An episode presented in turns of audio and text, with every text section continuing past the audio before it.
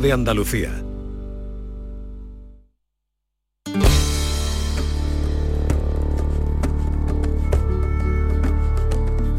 Esta es La mañana de Andalucía con Jesús Vigorra. Canal Sur Radio.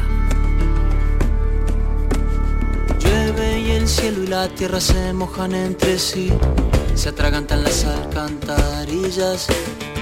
Llueve, llueve y en todos los balcones de Madrid se está mojando la ropa tendida. Si llueve la gente se pone a cubierto, si llueve el pasto se pone contento. Mm. Llueve y parece que mañana va a seguir así, lo asegura meteorología. Llueve, llueve y en todos los rincones del país la tierra está agradecida. Llueve la gente se pone a cubierto y el pasto se pone contento. Mm.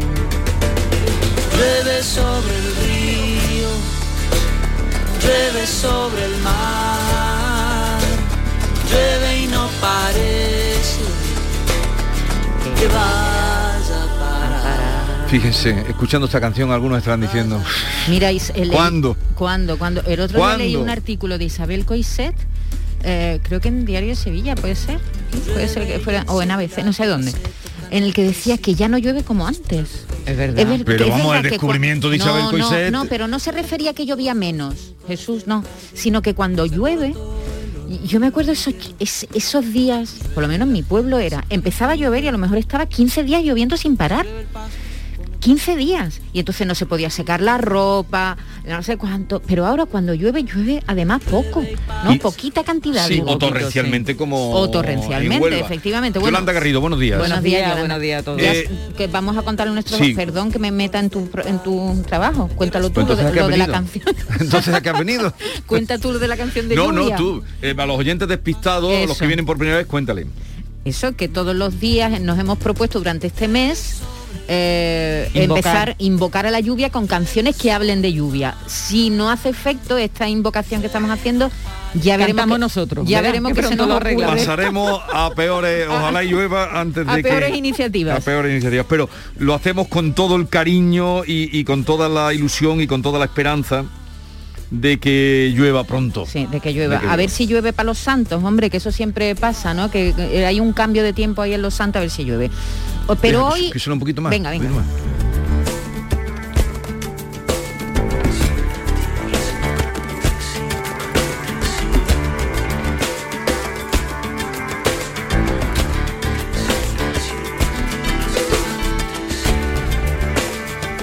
Siempre pasa, ¿verdad? El locutor se calla y llega la parte musical, siempre. Sí, yo- El puente musical. no falla, no falla. Como decía los chanclas, toda la canción tiene un punteo.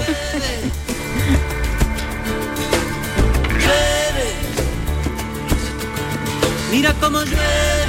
Más quisiéramos, Jorge Dresle, más quisiéramos, más quisiéramos que lloviera. Son las 10 y 9 minutos de la mañana y ahora damos ya el cambio para ir a nuestro tema del día que eh, esperemos ustedes eh, confiesen con nosotros y nos cuenten cosas. Hoy queremos hablar del tallaje de la ropa. La última polémica sobre este tema ha sido con Zara. Una Instagramer estadounidense levantó la liebre hace unos días reclamando a Inditex más cuidado a la hora de confeccionar las tallas, las prendas de talla grande.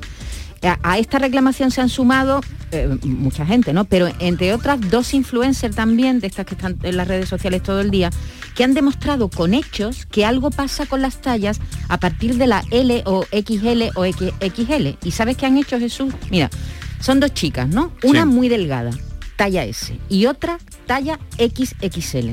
Y Ya han no van por números las tallas. Eh, No. para yo creo que pa- para hombres sí pu- pueden bueno sí También. conviven Sí, sí. Conviven. sí, sí, conviven. de las dos. No, lo que es en chaquetas, trajes, eh, abrigos, sí que veo que el tallaje se mantiene por con números. los números sí yo creo que conviven En camisas ya está la S y tal. Sí, bueno, lo que han hecho estas chicas es, eh, la, la delgada se ha comprado prendas de, de su talla, de la talla S, y la, la chica que es menos delgada, diremos, la que tiene más kilos, se ha comprado ropa de la talla XXL. La de la talla S le queda estupendamente, le cierra Sí. todos los botones, la manga en su sitio y tal. La de la talla XXL no le cierra ni una camisa, ni se puede poner un vestido. Todo le queda entallado, las cremalleras no le cierran.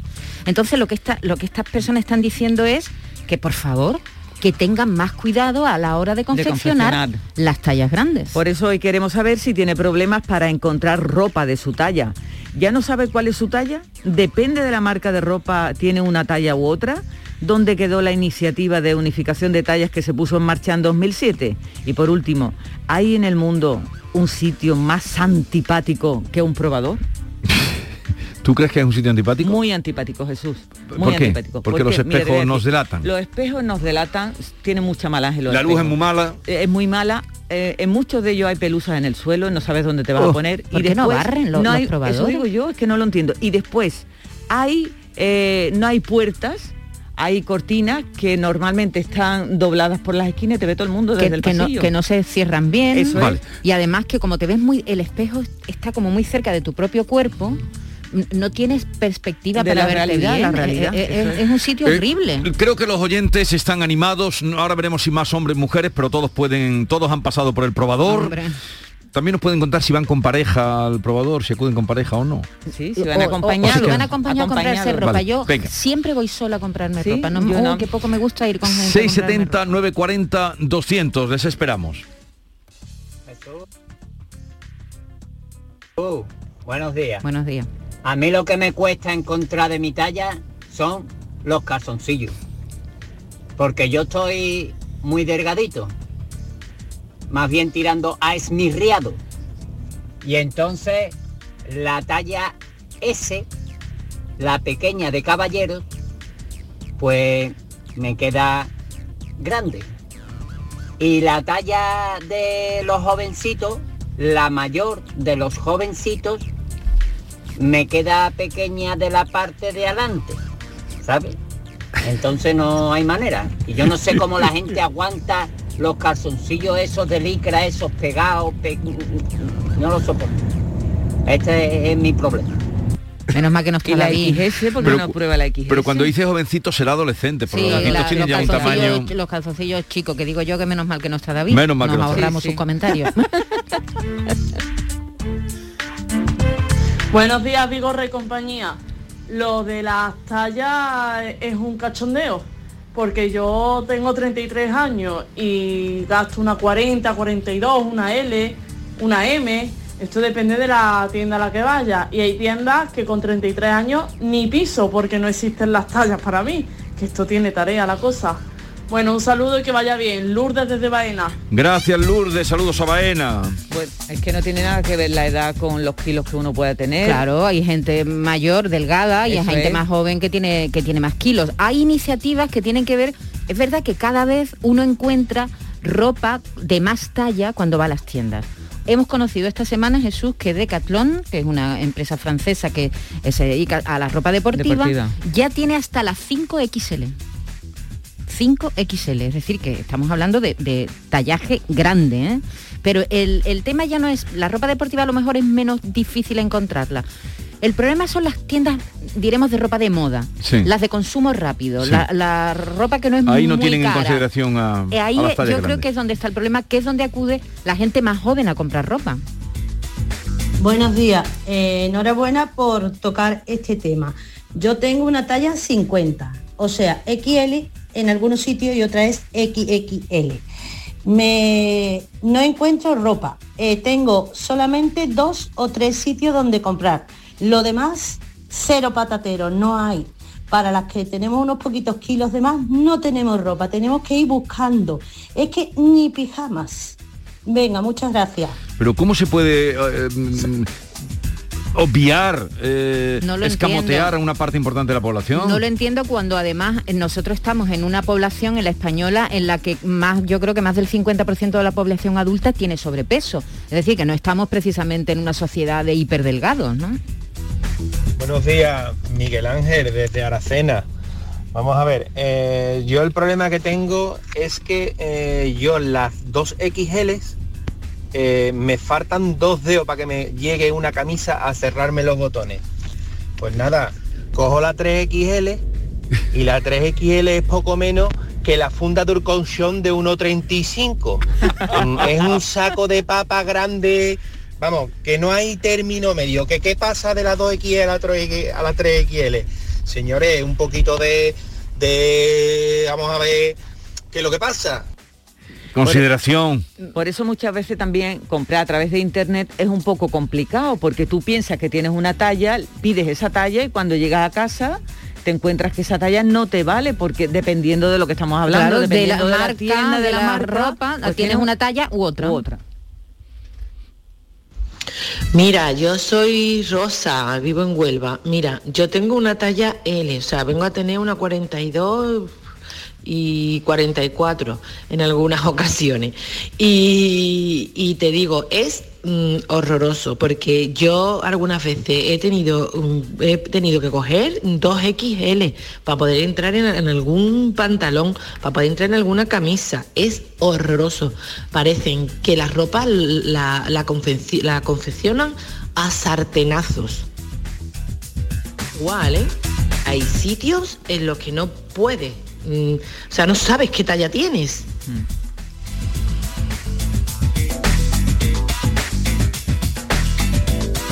Buenos días. A mí lo que me cuesta encontrar son calcetines de caballero, porque ahora viene todo talla única. Ah. Lo mismo sirve para un pego, para un 40 que para un Es 46. verdad. Y claro, por supuesto que al que tiene un 40 le sobra calcetín por la punta. No, la vacuna, estaba diciendo, los calcetines. Eh, es verdad que no ya los números han dejado de Sí, existir. sí, sí, eh, son además muy ponen una, una cosa- además pone de, de 40 a 45, algo así. de 40 40 a 45, Es que esta semana he comprado yo calcetines de caballero de 40 a 45. Y no hay una cosa más horrible que una arruga en un zapato, ¿eh? Y, y- y Porque el, si te o el sobra bultito de detrás eso- del talón, Si ¿no? te sobra, claro, te, te hace arrugas. Buenos días, José de Triana. Hoy por Arcos de la Frontera, disfrutando. Qué bien. Misma tienda, vamos.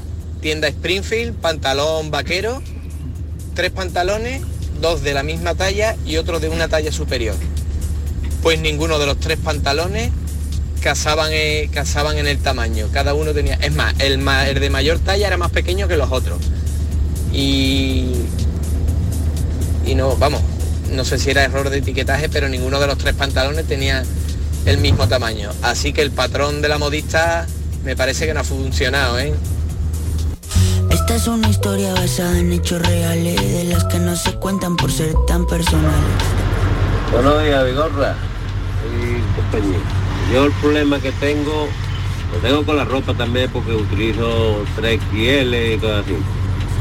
Pero lo que más dificultad tengo son buscar los zapatos. Por los zapatos yo gasto, depende la tienda y hay muy pocas que tienen, gasto el 47 y en otro el 46. Y Pero es entonces que- tengo que ir probando, porque si no, y hay algunos sitios que, bueno, los supermercados normales, las grandes de estos, hasta la 45 lo máximo que llega. Para los que gastamos 46 y 47, nos vemos morado y celeste para. Claro. Pero claro, 46, 47, es que eso es la Eso- tumba de un filisteo. sí, es una talla muy grande. Muy Las tallas especiales siempre se ven con ese Claro, problema. todo lo que se sale de la norma. Yo me acuerdo la queja que había hace unos años con las mujeres que no encontraban mm, zapatos del 40. Sí. Ahora es verdad que es más común cuando tú No, vas ahora, a la las mujeres tienen mm, Sí, sí, más número de zapatos, son ¿eh? más altas, Son más altas. y, tienen, claro. y de media, ¿no? Han crecido un poco de media, no como nosotros que somos más ponichas. Eh, y entonces, eh, ya es verdad que cuando vas a, a, lo mejor a comprar en rebajas zapatos, te encuentras que hay eh, sobre todo hay tallas que menos usuales, ¿no? Y te encuentras mucho calzado, incluso de tacón y tal del 40. Yo recuerdo hace unos años De- que las 40 mujeres ahora hay todo. Todo. Del 40 hay todo. para mujer también. Es decir, que tú, tú, tú usas un 40. Yo tengo no, un 40, sí. No me lo puedo creer. Sí. Ahora vamos a discutir aquí de lo que utilizamos. un- un pie, ¿cuál es? Pero tú te quedas dormida de pie. Que oye que, la, que las jóvenes Eh, ahora tienen bueno, 42 pero porque son muy y cosas así. son muy altas. Hola, buenos días, madre. Ricardo de Sevilla. Aquí en este aspecto los árabes nos tienen cogida la ventaja a tope. Chilaba para todo el mundo y ahí no se nota, que aquí está gordo, delgado, a todo el mundo le queda bien. Venga, un saludo. Chilaba para todo el mundo. No, y una cosa muy buena que yo he descubierto y ya no me bajo de ello, que es los pantalones que arriba tienen elástico. Eso es una maravilla. ¿Sabes? Los pantalones que no estás sujeto tú al botón, eh, sino que Yo no tiene- puedo con eso. ¿El que el elastiquito no? No Ah, puedo pues, poner el eh, elastiquito. Porque el, bo- el botón humilla. el botón llega un momento cuando ya no puede el botón, ya no cierra, ya tú dices, ¿qué ha pasado?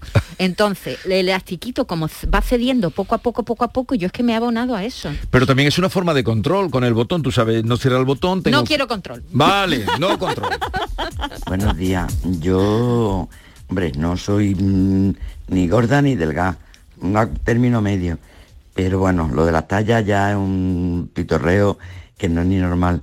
Eh, yo tengo camiseta desde la talla M a la XL y mi cuerpo es el mismo. Yo ya tengo una cierta edad y eso lo entiendo, pero yo me imagino a una chiquita eh, de 16, 17, mm, 19 años que le digas que se tiene que comprar una camiseta de la talla XL y le puede dar un yuyu, pensando que su talla puede ser pues eso, una M. Pues ya digo, yo tengo camiseta desde la talla M a la XL y pantalones de la talla 46, si me apura alguno a lo mejor hasta de la talla 50. Venga, gracias. Claro, eso fue... Bueno. Ah, perdón, No, eh, perdón. Por eso se hizo lo de la unificación, ¿te acuerdas? 2007. Pero, eh, se ah- gastaron un dineral, midieron a un montón de españolas y de españoles para que hubiera una cierta norma y hubiera una unificación de las tallas. Pero no ha servido para Pero mucho. no, servido para no, nada. No ha No ha servido. servido. Y yo creo, fíjate, eh, Jesús, creo que vamos a peor. Buenos días. Sobre las tallas, yo he tenido problemas toda mi vida con el calzado. Si el hombre dice que le costaba trabajo encontrar un 47, imagínense yo que tengo un 50. Soy Oh, Rafa de ¿cómo tiene? Córdoba. Será muy 50. alto, será, Será muy muy alto. alto, eh. Bueno, 50, eso, pero eso a ver, mídeme el que yo vea zapato un 50, ¿cuánto puede ser? A ver, ¿cuánto mide 50 un es una barbaridad. 50 cuando he dicho lo de la tumba de los filisteos, así. digo para que la gente, cuando habéis ido, o por lo menos en la Catedral de Santiago, hay unas tumbas enormes. Sí. Y, y, y cuando y dicen que son tumbas de los filisteos, por lo menos a mí me contaron eso cuando fue y por eso me ha venido la tumba del filisteo. Bueno, después hay- estaba hablando de los, los 50, a ver, mide aquí. ¿Cuánto mide este folio? ¿Esto no mide? sé qué mide un No folio, la idea, verdad, no, no, lo hemos mide medido, una cuatro, pero ¿cuánto vamos. mide? Se- esto, pero ser- sería más que esto, sería más que un Sí, folio. A ver, Sería más que un folio, un, un 50 de zapato. sí, mira. Más o menos un poquito más de no, no, Yolanda, más, ¿eh? Más, más, más, más. Un poquito más, no, un poquito más, más. Buenos días, Bigorra y a todo el equipo. Yo siempre he comprado ropa en Zara y la M parecía que me la habían hecho para mí. Pero de un tiempo atrás he dejado de comprar allí porque mm, me pongo la M y es que me cuesta trabajo abrocharme una camisa. Yo he engordado, yo he engordado un poco, pero es que me niego a pasar una L. He cambiado de, de marca, de- voy a otra tienda, compro la M y me viene perfecta. No Hombre. entiendo por qué esa manía de hacer Pero las dicen que más pequeñas. Hombre, claro, que eh. Da, pena ver al personal, todo, todo el mundo tan delgado. Es que es Así. verdad Bueno, que si has sabe. engordado es normal que cambies de talla. Hombre, ¿no? eso es normal, pero muchas veces que no te cierra y te compras una talla mayor, ¿qué es lo que pasa? Que las mangas te están larguísimas. Sí, sí. Es igual que los pantalones. Y esos pantalones que hay que meterle ahora, que puede hacer otros pantalones co- con, lo que le quitas para el dobladillo, eh, yo no yo no veo niñas tan altas. Hay niñas, Hay niñas altas, altas, muy sí. altas. Pero es que es que le sobra a los pantalones una cosa que es una barbaridad. Ya es que no días. ni remangarte. Buenos días. Eh, soy Lorena y hablo desde Málaga. Mi talla ronda entre 40 y 42, pero dependiendo de las tiendas, eh, puedo llegar hasta un 46. Ahora, eh, voy a hablar eh, de parte de mi hija, que es, adol- que es joven. Mi hija tiene 40, 38, 40 de talla, mide un metro 76 eh, y va a unas tiendas juveniles, que todos conocen de qué tiendas juveniles hablo, y talla para ella no hay, porque la 40 es para una mujer transparente, básicamente. Así que directamente ni siquiera va porque sabe que ahí no va a encontrar nada. Me parece completamente injusto que se estereotipen los cuerpos cuando somos todos diferentes. Con, con una 40 dice que ya no se encuentran en tiendas juveniles. Pues no, que seguramente la 40 o la talla siempre ha correspondido la M a la 40, ¿no? Más o menos, ¿no? O 42, Sí. depende, ¿no? 40 o La M 42. 40 42. O, no, la L 42. La L es 42 la, la L 44. exactamente, la L 42 44, la M 40, ¿no? Que diremos Sí. la, la norma, ¿no? El, el equilibrio, diremos. Sí, pero ¿no? esa mujer dice que su hija Por con- eso digo. no encuentra... Es decir, que una chica joven, alta, pero que tiene una talla 40, no sé, Porque ya muchas veces eso no es que no te abroche, es que no te, no te queda bien, ¿no? no queda bien. Y además, cuando te vas a tiendas de ropa de talla grande, que es verdad que las hay, ahora mismo hay, por ejemplo, Violeta de Mango, Mango tiene una línea de talla grande. grande. Que por cierto, cuando Violeta saca, saca al mercado esta línea, cuando Mango saca Violeta a la calle, hay un- una polémica muy grande porque eh, eh, él, él, eh, Mango decide que la primera talla grande sea la 40. Ajá. Entonces, claro, se echaron encima diciendo que, bueno, pero ¿cómo va a ser la talla eh, c- mm, 40 una talla grande? Claro. Buenos días, equipo. Mira, yo soy patronista y yo tengo cuatro tablas de medida. Y en las cuatro, ninguna de las cuatro son iguales. Tú vas comprobando de una a otra la talla S, la talla M, la talla L, ninguna tiene la misma medida, ni en pecho, ni en cintura, ni en altura, en ninguna. Y sobre todo lo que más cambia es las piernas. Las piernas cambian muchísimo, lo que es el contorno de, mus- de muslo. Cambia mucho y es inviable. Yo no sé en qué se basan cuando si es una M, Sí. una M equivale a una 40. Pues si una 40 tiene una, un 88 de cintura, pues será 88 de cintura en todos lados. Pues nada. Nada, eh, eh, ella ha puesto el dedo en la llaga. Esto, de esto se trata. Buenos días, me llamo Juana de Málaga. Tengo un pequeño tallercito de arreglos de ropa y la verdad es que hay mucha diferencia en las mismas tallas. Yo creo que el problema es que mm, antes cada tienda de renombre, cada tienda importante, pues tenía su taller. Ahora se han ido todos a mano de obra barata y claro, cada uno va por libre en lo del tallaje. Pero bueno, que así nos dan más trabajitos a nosotros. Hasta luego. Adiós, muchas gracias. La persona Es que hoy sepa arreglar y coser y cortar y pegar y componer mm, es un mm, puede tener ahí, como se dice ahora, un negocio. Sí, sí, pero tiene razón esta señora. No es lo mismo a lo mejor la prenda que se fabrica en Bangladesh que la que se fabrica en Marruecos. Pero bueno, si hay detrás una empresa como Inditex, eso debería estar Está normalizado, arreglado, ¿no? arreglado. A ver, un segundo que hay alguien que te quiere decir a ti algo. A ver. Buenos días, mira, soy Lola de Sevilla. Maite, mm, te voy a rectificar. Violeta ya no existe. Ahora hemos entrado en Mango Talla Plus. Ah, Gracias. Vale, vale. Mango talla O plus. sea que- Vale, ya no existe Violeta. Eh, eso viene a demostrar que no hay mucho negocio estuvo en años- grandes. Estuvo durante años, ¿eh? La, la Pero bueno, marca ¿qué Violeta. diferencia hay Lo entre- mismo, será ¿no? lo mismo. Vale. Lo que pasa es que con otro nombre. Concluimos ahí. Conclusión que es difícil Que es- para muchas personas. sí. Es difícil Sí, encontrar sí, su muchas talla. personas, sobre todo para la- es verdad que hay gente muy delgada que también lo tiene complicado para encontrar ropa, eso es verdad. sí. Pero sobre todo para la gente que, que- que tiene, mm, mm, bueno, que no, que no tiene, que no tiene una 40, ¿no? A partir de tallas grandes tienen más dificultades para vestirse. En un momento abrimos nuestra sección de Andaluciencia con Manuel Lozano Leiva, que mm, Manuel Lozano Leiva está en los dos metros, ¿no? En los dos De metros altura. y además Sí, en la talla sí. M, ¿eh? En la talla M. ¿no? ¿Y de pie por dónde andará? Ahora se lo preguntamos.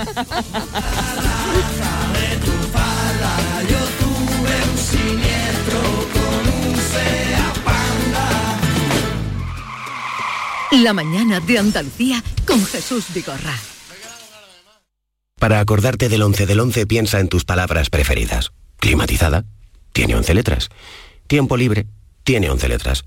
Islas Caimán, 11. Pues Pulpo tiene cinco. Ya, pero Pulpo a Feira tiene 11. Ya está a la venta el cupón del sorteo 11 del 11 de la 11, con un premio de 11 millones y 11 premios de un millón. 11 del 11 de la 11, el día que recordarás siempre. 11. Juega responsablemente y solo si eres mayor de edad. En la tarde de Canal Sur Radio con Mariló Maldonado tienes el repaso a la actualidad de la mañana con la sobremesa más divertida y picante, con historias y entrevistas que te interesan. Una radio emocionante y cercana. La tarde de Canal Sur Radio con Mariló Maldonado. De lunes a viernes desde las 3 de la tarde. Quédate en Canal Sur Radio, la radio de Andalucía.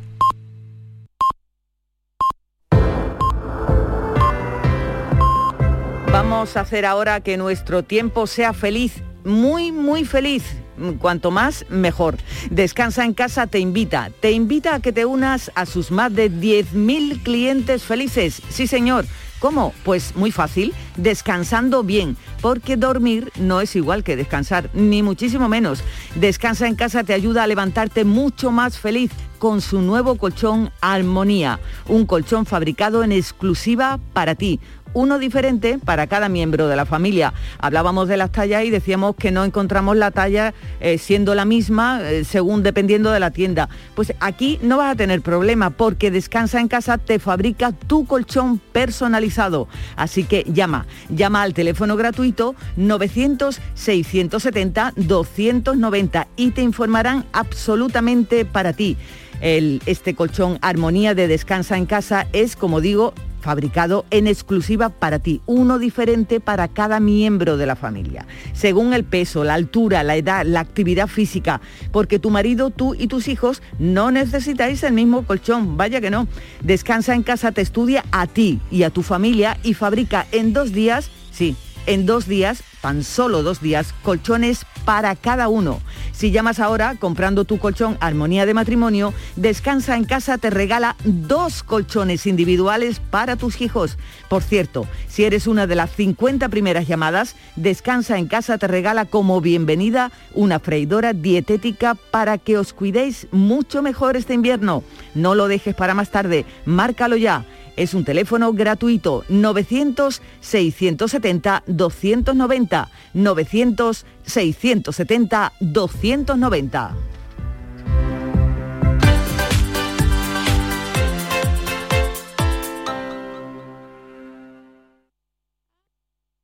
¿En qué capítulo de tu vida estás ahora? ¿Quieres hacer una reforma cambiar de coche? ¿Tus hijos ya necesitan un ordenador para cada uno? ¿O quizás alguno ya empieza la universidad? ¿Habéis encontrado el amor y buscáis un nidito? En Cofidis sabemos que dentro de una vida hay muchas vidas y por eso ahora te ofrecemos un nuevo préstamo personal de hasta 60.000 euros. Cofidis, cuenta con nosotros.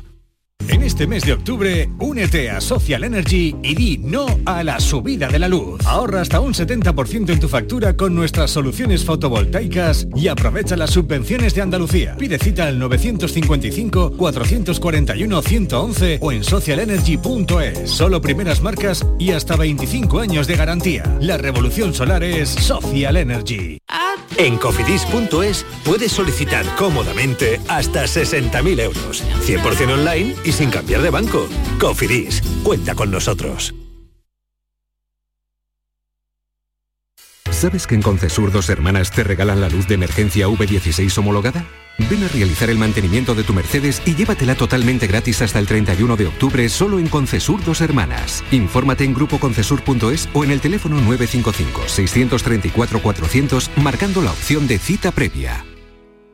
Si no pudiste en su día, no pierdas ahora la oportunidad de acudir a la universidad. UNED Sevilla te ayuda a que consigas el acceso para mayores de 25 y 45 años. Una oportunidad que te puede abrir nuevos horizontes personales y profesionales. Estamos en Sevilla, Écija, Lebrija y La Rinconada, con clases semanales que te asegurarán el éxito. Cambia tu futuro. UNED Sevilla te ayuda.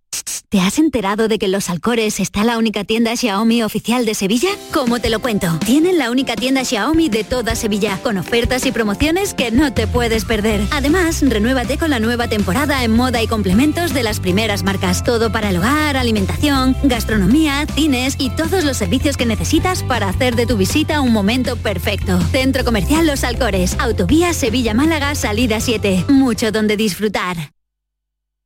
¿No conoces todavía Canal Sur Podcast? Descubre nuestra nueva plataforma digital de contenidos especializados, exclusivos, de producción propia. Como Todo y Games, el espacio más actual sobre el mercado de los videojuegos, su producción, sus principales creadores, las plataformas en las que están disponibles, los equipos profesionales de eSports, con Javier Oliva, José Manuel Fernández y Jesús Relinque.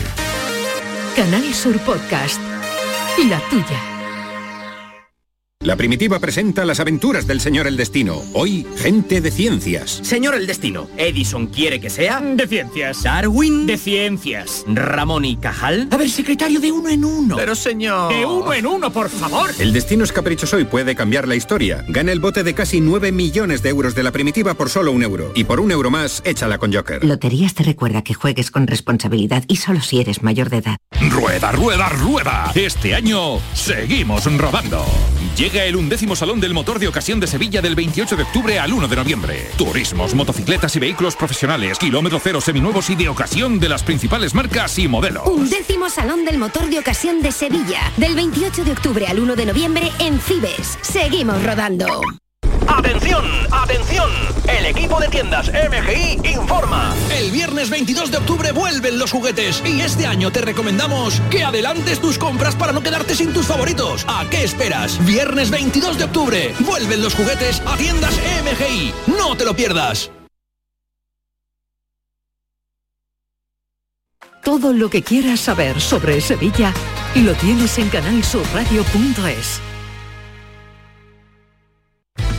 Porque tú te mereces una hipoteca mejor. No lo pienses más. En Caja Rural del Sur encontrarás la solución que estabas buscando para la casa de tus sueños. Hipoteca te lo mereces. Acércate a nuestras oficinas y te informaremos para que tomes la mejor decisión. Caja Rural del Sur. Formamos parte de ti.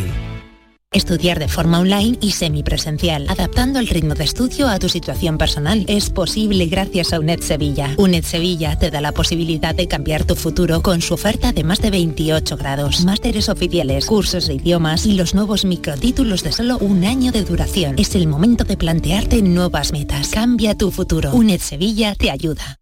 ¿Te has enterado de que en Los Alcores está la única tienda Xiaomi oficial de Sevilla? ¿Cómo te lo cuento? Tienen la única tienda Xiaomi de toda Sevilla, con ofertas y promociones que no te puedes perder. Además, renuévate con la nueva temporada en moda y complementos de las primeras marcas. Todo para el hogar, alimentación, gastronomía, cines y todos los servicios que necesitas para hacer de tu visita un momento perfecto. Centro Comercial Los Alcores, Autovía Sevilla-Málaga, salida 7. Mucho donde disfrutar. Canal Sur Podcast. Aquí tú mandas, tú decides y tienes de todo para elegir. Buena música, sucesos, charlas amenas, carnaval, Semana Santa, videojuegos. Esto es Canal Sur Podcast, el sexto canal de la radio de Andalucía, en Internet. Canal Sur Podcast. La tuya. La actualidad y las novedades en salud, las noticias sobre investigación médica, prevención, terapias y un consultorio para responder a tus dudas. Envíanos tus consultas en una nota de voz al 616-135-135. 616-135-135. Por tu salud con Enrique Jesús Moreno. De lunes a viernes desde las 6 de la tarde. Quédate en Canal Sur Radio, la radio de Andalucía. La mañana de Andalucía con Jesús Vigorra. Andaluciencia con Manuel Lozano Leiva. Manuel Lozano Leiva, buenos días. Buenos días, ¿qué tal? Hola Manuel, buenos días. ¿Cómo está el día? Magnífico, he dado un paseo y es espléndido. Ya sabemos que llega, da un paseíto y luego viene al estudio para atender, en este caso, a una propuesta que le hemos hecho, porque la falta de circuitos integrados, más conocidos como micro- microchips, que se viene hablando durante bueno, las últimas semanas, está provocando, nos dicen, una crisis en la industria del automóvil en todo el mundo. De hecho, ahora mismo me estabas contando, Maite, que ha salido una noticia. Sí, Volkswagen vuelve a cerrar su planta de Navarra por falta de microchip. Claro. Ustedes hablan, nosotros oímos de los microchips, nosotros les contamos, pero eh, estos componentes son fundamentales para la fabricación de coches, pero también de teléfonos móviles, de videoconsolas, de patinetes, de microondas, de tostadoras. Y claro, ¿qué sabemos de los microchips? ¿Quién los inventó? ¿Cómo funcionan? ¿Cómo han evolucionado? Y le encajamos a Manuel Lozano Leiva la propuesta de que nos hablara de los microchips. Y para que ustedes sepan de qué eh, hablamos o de qué nos hablan. Yo encantado cuando me lo dijisteis porque va en serio, ¿no? No es una forma de cortesía, sino que eh, los microchips y esta crisis que estáis hablando, que no es solo de los automóviles, es algo mucho más peliagudo y que afecta a la humanidad, de la dependencia tan profunda que tenemos hoy día de los microchips, que mm, merece la pena hablar y si alguien está tentado de, de cambiar a una emisora de, de música, que espere un Que espere un momentito. poco. Esperen porque nos vamos a enterar. Porque creo que es... Mira, hay cuatro... Hay cuatro necesidades básicas desde, desde que el hombre existe, ¿no? La humanidad o los homininos existen, ¿no? Que son, pues, comer y beber, comida y agua, abrigo, eh, vivienda y energía. El fuego, desde el fuego hasta la energía nuclear, ¿no? Todo esto. Estas son las cuatro necesidades básicas. Las primeras están bastante bien resueltas. Hoy día eh, hambre pasa, gente pasa hambre en el mundo, pero bastante poca, ¿no? Eh, se ha disminuido drásticamente. El, el, abrigo prácticamente es irrelevante, todos nos podemos abrigar a bajo costo. La vivienda está regular, La vivienda ¿no? menos, bueno, si te llamas Victoria Federica quizás no es tan importante, ¿no? Pero si no, eh, estamos en vía de ello. La energía es mucho más problemática. Bueno, pues ahora mismo hay una quinta necesidad básica que son los microchips. Y esto eh, es algo que tenemos que, que, asumirlo. O sea, lo colocas a nivel... A nivel de, de la las comida. tres primeras eh, necesidades básicas. Si queremos que humano. la humanidad siga evolucionando con respecto a las otras cuatro necesidades que he dicho. ¿no? Y, eh, o sea que esto va en serio, no, no solo que los automóviles, las fábricas automóviles Paren. estén eh, con problemas. Yo, eh, de la palabra microchip, todo el mundo dice, eh, ¿qué significa chip? Eso es lo de menos, porque eso lo han sacado más onometa, por, bueno, por, por Onomatopeya. sonido, por onomatopeya más que por otra cosa. La palabra fundamental es micro. Y micro porque significa, bueno, el chip significa algo así como astilla o astillar, o viene del latín que significa cepa o ceporro, yo qué sé, cualquier cosa de esta no tiene nada que ver con lo que es. La palabra micro es lo fundamental. ¿Por qué? Pues porque esto es, eh, no es la primera vez que ocurre en la humanidad una reducción de escala. Voy a, a poner un ejemplo que me parece que, que, que después va a ser útil ¿no? para entender lo que significa esto. Pensar un poco en los relojes. Los relojes, en, el Renacimiento o por ahí, re- los relojes eran de péndulo o de una masa que colgaba Sí. y movía un- y eso, y eso solo podían estar en torres de catedrales, de iglesias o de ayuntamientos y, daban campanada y todo el mundo las escuchaba. ¿no? La siguiente reducción de escala fue cuando estos relojes de péndulo, de péndulo se pudieron meter en un armario Sí. y ya pasó de un pueblo, de una ciudad, a poderla tener casi todo el mundo en sus casas. La siguiente reducción de escala fue cuando para la navegación, sobre todo para calcular la longitud, la posición en el planeta es la longitud y la latitud. La, la latitud es muy fácil, astronómicamente la longitud dependía de relojes. Pero un reloj de péndulo no se puede embarcar, por lo tanto se tenía que hacer por estima y se inventó entonces el mecanismo del resorte y el áncora, que era darle cuerda a los relojes. ¿no? Ya se pudieron hacer con ese mecanismo, que no era de péndulo, los relojes de bolsillo. Después de los de relojes de bolsillo, los de pulsera. Se llegó a una exactitud tan grande que ya todo el mundo tenía un reloj de, de- de pulsera bastante exacto. Hubo una siguiente, que esa no la conoce muy bien la gente, que fue debido al programa Apolo, el del viaje a la Luna. Con la precisión que alcanzaba un reloj suizo, no se podía llegar a la Luna porque te- como te desviara un poquito, eh, te perdías en el espacio interestelar, ¿vale?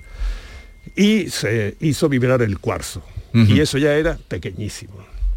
Y hoy día, fijaros que ya los relojes, pues, se mantuvieron los relojes de pulsera, aunque fueran de cuarzo, porque eh, eh, por cuestiones culturales. Pero Sí. ya hoy día casi nadie, mm, tú no tienes. ah, sí, sí No, no, tienes. yo- yo Yo sí me- porque me Pero gustan los relojes. Todo el mundo, tú no tienes. Yo no por tengo- ejemplo. no uso, hoy no. día se mira el móvil. Bien, pues el reloj, la parte de componente eh, microelectrónico del reloj de un móvil es microscópico, es decir, y no cuesta nada prácticamente. Habéis visto ahí una reducción de escala. ¿no? Ahora nos vamos con los chips y la cuestión electrónica. Un circuito electrónico, uno si quiere se puede imaginar que es como el flujo de agua en, en la hidrodinámica, ¿no? en todas las cañerías y todo Sí. esto, pero de electrones. Entonces, un circuito eléctrico es muy sencillo. Eh, Los componentes básicos de un circuito eléctrico es muy sencillo. Eh, por decirlo en plan inductancia, capacitancia. ¿Esto qué significa? Una bobina, una resistencia y un condensador. Y una fuente de energía que puede ser una pila. Estos son pasivos. Y entonces ah, eh, lo que se hizo en los años 20 o por ahí, ¿eh?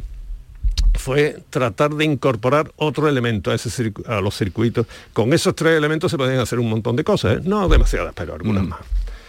Y entonces se creó lo que se llaman las válvulas. No sé si os acordáis, Sí. los triodos, Sí, los sí, diodos, sí. que era una especie de lámpara con Sí, luces sí, así sí, muy sí, bonitas, ¿no? Eso lo que hacía fundamentalmente era controlar el flujo de agua, prácticamente el grifo, abrir o cerrar.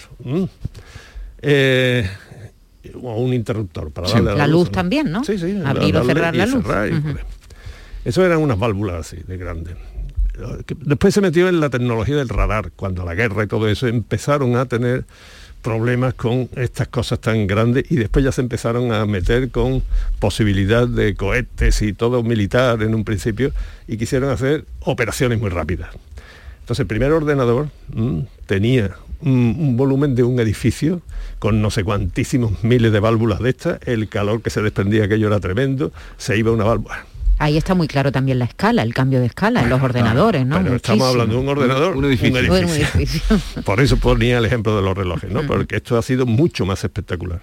Después se inventó, lo- eh, la palabra clave aquí es el transistor. El transistor, que tuvo unos orígenes muy complicados porque unos lo patentaron, surgió yo creo que en Alemania, ¿eh? pero después la Bell, en fin, tiene una historia compleja, de- sobre todo de patentes y demás.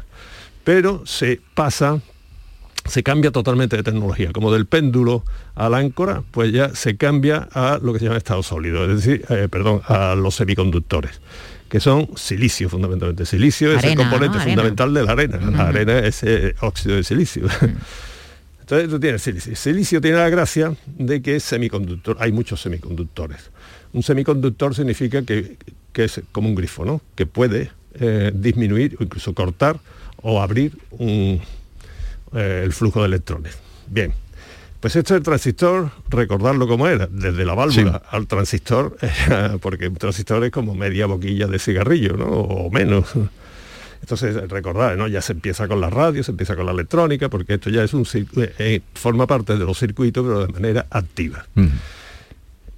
Después el siguiente es coger y eh, estos, eh, la función del transistor, hacerlo pero impreso. Impreso significa como suena, ¿eh? como, como con una impresora, hacerlo eh, en un circuito que se llamaba integrado, es decir, integrar varios circuitos de estos con los tres componentes que dije antes y los transistores en eh, una unidad más pequeña, un ladrillo, digamos, para construir. ¿no? Pero es que después esto se inventó una técnica que es prácticamente fotografía, la fotolitografía, que es mm, hacer fotografías, digamos así, entre comillas, en pequeñas eh, porciones de silicio.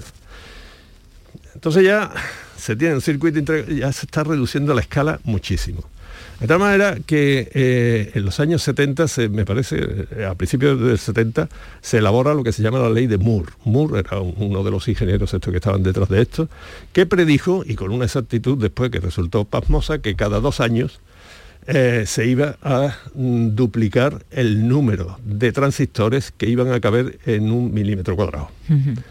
Y fijaros, ¿eh? Una eso significa una progresión geométrica. Doblar algo cada dos años significa que en varias décadas, en varias décadas hemos conseguido que se metan eh, bi- billones americanos, miles de millones de transistores por milímetro cuadrado. Miles de millones de, millones transistores. de transistores en un que hacen 0 y 1, encendido y apagado, cada uno, pero conectados todo eso, pues pueden hacer un montón de funciones que no son solo de cálculo.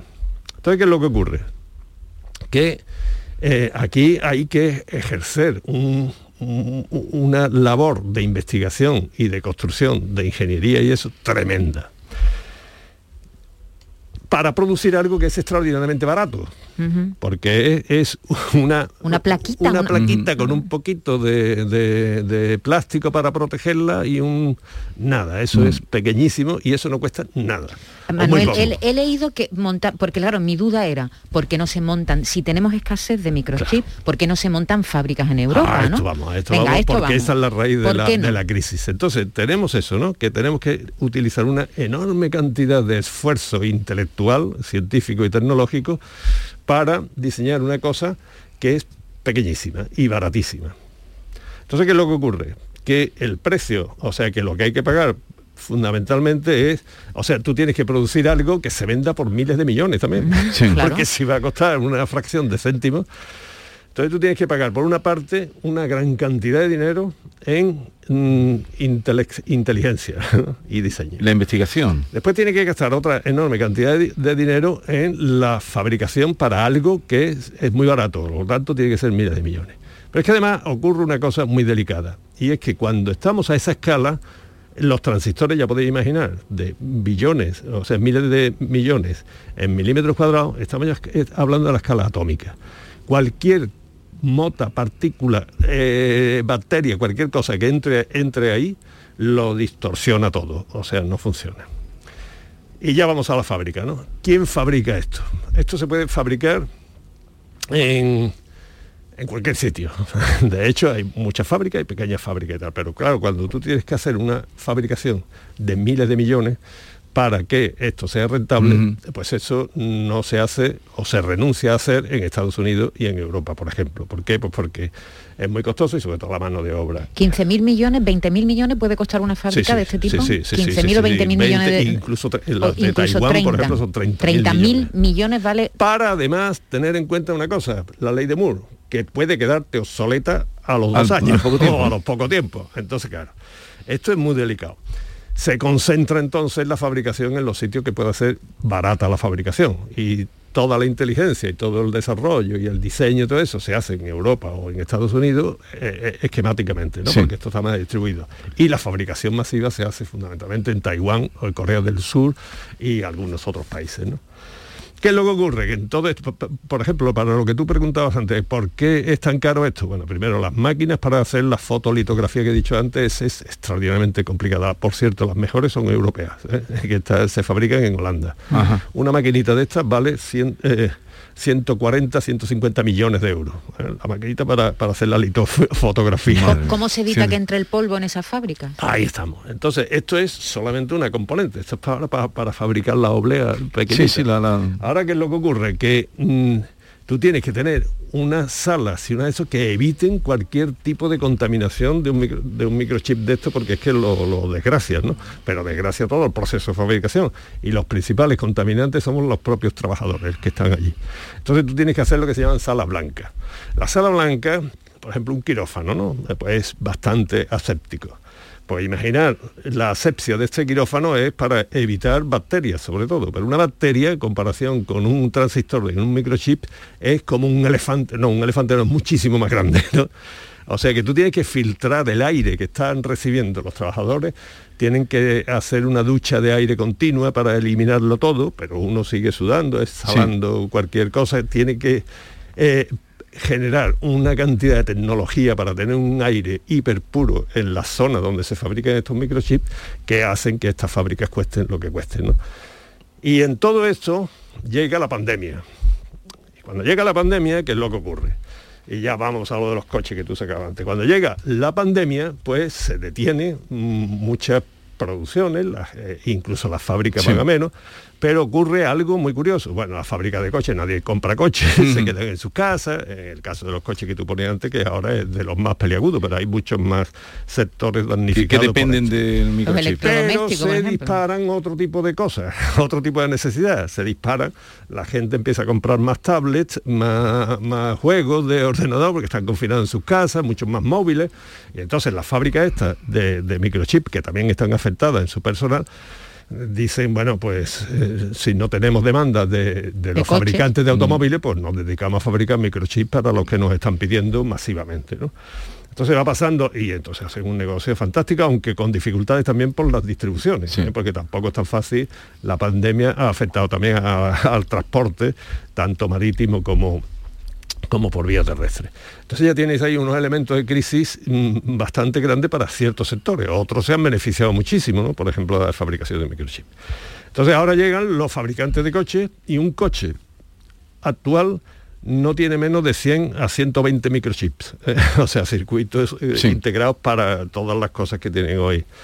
Entonces, eh, se detienen por eso, porque los fabricantes de microchips dicen, ahora venís a pedirnos, pues esperar un poquito para cambiar todos los procesos de fabricación, porque esto no, no damos abasto. Mira lo que nos Sí. ha mandado Ángel Puche, Jesús. A ver, ¿qué dicen? Eh, Luca de Meo, el responsable de Renault en España. Tras el desastre de la pandemia ha llegado el de la crisis de semiconductores que paraliza la producción de las fábricas del grupo Renault. Hemos producido, dice Luca de Meo, 220.000 vehículos menos en Renault en el primer semestre del año y el segundo va a ser muy complicado. Estamos viviendo una célula diaria de crisis. Hemos ido a Hong Kong a traer chips en una maleta para poder llevarlo a nuestras fábricas de Valladolid o Palencia. Chips en una maleta. Pues, ¿Qué te parece? Pues, pues que, me parece que eh, España es el segundo fabricante de automóviles de Europa. ¿eh? Y por lo tanto esto nos afecta tan directamente a, como a, la, a la situación económica y a la situación económica y a todo. Entonces lo que se está planteando ahora es decir, bueno, vamos de una vez a considerar como yo decía antes de las necesidades básicas, vamos a considerar la, los microchips como una eh, cuestiones estratégicas, porque no nos podemos quedar con microchip porque no, no, no, ya los coches solo, sino que toda la transición esta que se quiere hacer eh, energética, ecológica y todo esto está basado en, en, electrificar los coches, etcétera, etcétera. Entonces Europa, vamos, Joe Biden ya ha dicho en Estados Unidos que cueste lo que cueste, si cuesta 30 mil millones de dólares, pues se hace una fábrica y pierda el dinero que pierda si es que lo pierde. Y en Europa nos tenemos que plantear, porque nosotros sabemos hacer en Sevilla, ¿eh? aquí, aquí en la Cartuja tenemos nuestro Centro Nacional de Microelectrónica, que somos están capacitados perfectamente para eh, aportar mucha inteligencia de esta a los microchips. Pero no se fabrican aquí. No se eso, tiene, que ser una inversión pública, además, ¿no? o pública o de gran capital o algo así, ¿no? Como ocurre con los de Intel y demás allí en, en Taiwán, en Corea del Sur y bueno y ahora en China y demás, ¿no? Entonces, eh, por eso decía yo al principio de, que estamos hablando de algo mucho más importante de eso. Y como decías tú, Jesús, antes, esto no son solo automóviles, ¿eh?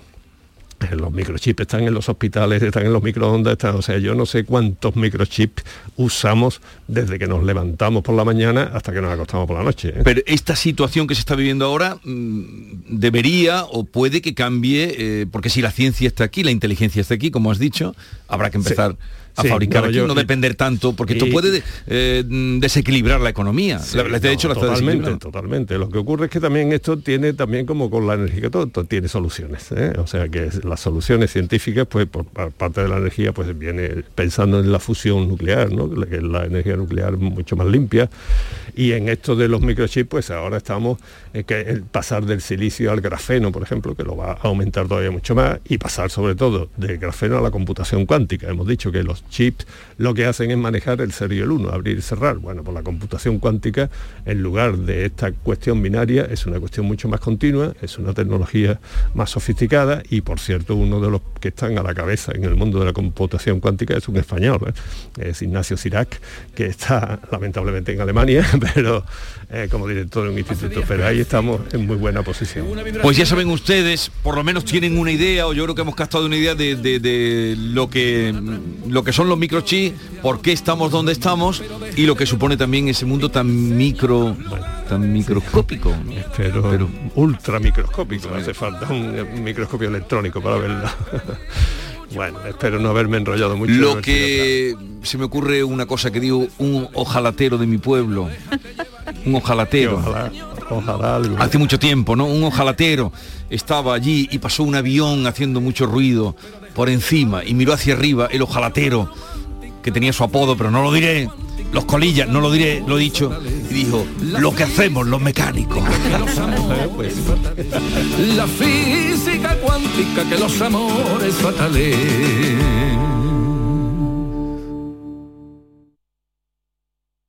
Yo ya no pago por mi consumo y digo chao, digo chao, digo chao, chao, chao, a tú lo mismo.